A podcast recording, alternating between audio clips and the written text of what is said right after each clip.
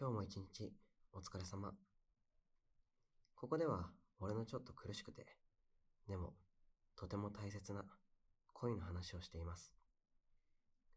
眠る前の少しの間、俺と一緒に夜の時間を共有してもらえると嬉しいです。えー、本日も昨日の続きをご報告したいと思います。途中から聞いてくれてる人は、わけわからなくなっちゃってごめんなさい。よかったら前の配信も聞いてみてもらえると嬉しいです。えっと、まず、今朝の、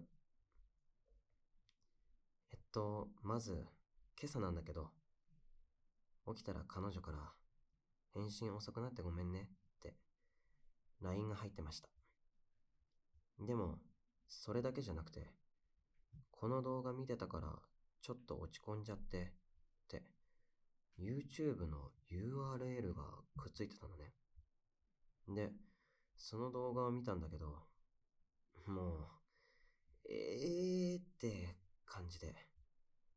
その動画はね、若手芸術家とかアーティストを紹介する5分番組のアーカイブだったの。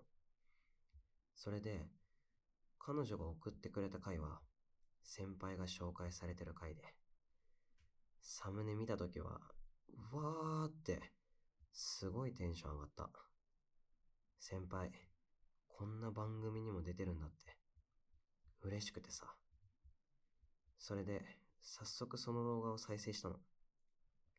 そしたら、かっこいいナレーションが先輩の紹介を始めてね。俺、嬉しくてニコニコしちゃって、すごいなあ先輩。負けてらんないなあって。まあ、悔しいっちゃ悔しいんだけどさ。俺もいつか先輩より有名になって、先輩のこと悔しがらせてやるぜなんて、のんきに考えてた。そしたら、動画の中の先輩が、自分の作品のモチーフについて語り出したんだけど、それが結構驚きで、先輩の作品ってね、実は全部愛をテーマにしてるんだって。愛を感じた瞬間を切り取って、それを表現してる、みたいな。正直、え？って思ったよね。こんなに長い間そばにいたのに、一度も聞いたことなかったから。そもそも先輩って、どちらかというと、ニヒルっていうか、割と冷めたところがあったからさ。根っこのところは、もちろん優しい人だったけど、ベタなテーマは嫌いそうっていうか。けど、テーマを愛にしてるのには、ちゃんと理由があったんだ。先輩はね、小さい頃、大好きだったお母さんが、男の人と家を出て行って、そのまま戻らなかったんだって。子供だった先輩は、お母さんが戻ってくるのを待ちながら、一人でたくさん絵を描いてたらしい。お母さんは、今先輩が通ってる美大の卒業生らしくてさ、絵がすごく上手くて、出て行く前はいつも二人で絵を描いてて、すごく楽しかったって言ってた。けど、いつまで経ってもお母さんは戻らなくて、自分が捨てられたことを受け入れられない先輩は、どんどん絵の世界にのめり込んでいったらしい。いつか有名な画家になったら、お母さんが自分のことを見つけて、また会いに来てくれるかもしれない。それが、先輩が絵を描き始めた最初の理由だったんだ。そして、自分からこれ以上愛が離れていくことを恐れた先輩は、作品の中に自分の感じた愛を閉じ込めておくようになった。あの夕暮れの美術室で筆を走らせる先輩の横顔。いつもどこか楽しそうで、危機迫るものがあった。それは、あの人が奥底に抱える元々の目的のせいだったんだ。俺はそんなこと一切知らなくてさ。先輩のこと守りたいって、大事にしたいってあんなに思ってたのに、何一つ気づけなかった自分が恥ずかしくて。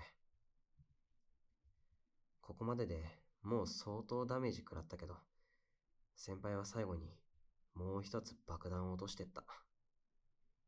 最新作って紹介されたあの例の夕日に染まる美術室の絵。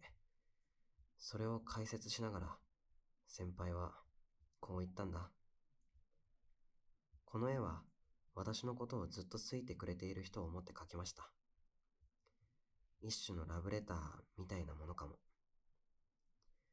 母のことがあったせいか、私は誰かと親密になる勇気がなくて、きっと私は永遠に彼に素直になれないと思うんです。そして、それを見かねた彼はいつか私から離れていく。悲しいけど仕方ないですよね。だから、彼が私の方を向いているうちに、彼への愛を絵に込めました。あの人との日々を忘れないように。どう？えーってならなかった？俺はなった。だって、だってさ、先輩が俺のことそんな風に思ってくれてるなんて知らなかったもん。俺だけがずっとあの人のこと好きで苦しくて、それで離れていったのに、先輩はもっと苦しくて、でも自分から離れられなくて、俺が離れていくのを静かに待ってたんだよ。なんでそんな悲しいことするんだろう。もっと素直に、勇気なんかいらないから、バカになっていいから、正直な気持ちを聞かせてほしかった。そしたら俺たち、きっとずっと一緒にいられたのに。けど、今更何を言ったって遅いんだよな。先輩の中では、きっとあの、俺が彼女を連れて現れた日で、すべて終わっていたんだ。俺の前で、最初で最後の涙を見せた。あの冬の日に。だから、本当に先輩との話は、これでおしまい。今日は、それを話したくて、配信してみました。今まで、長々と聞いてくれたあなた、本当にありがとう。俺は、こんな感じになっちゃったけど、みんなには素直に、自分に正直に恋愛してね。それじゃあ、今日はここまで。聞いてくれてありがとう。おやすみ。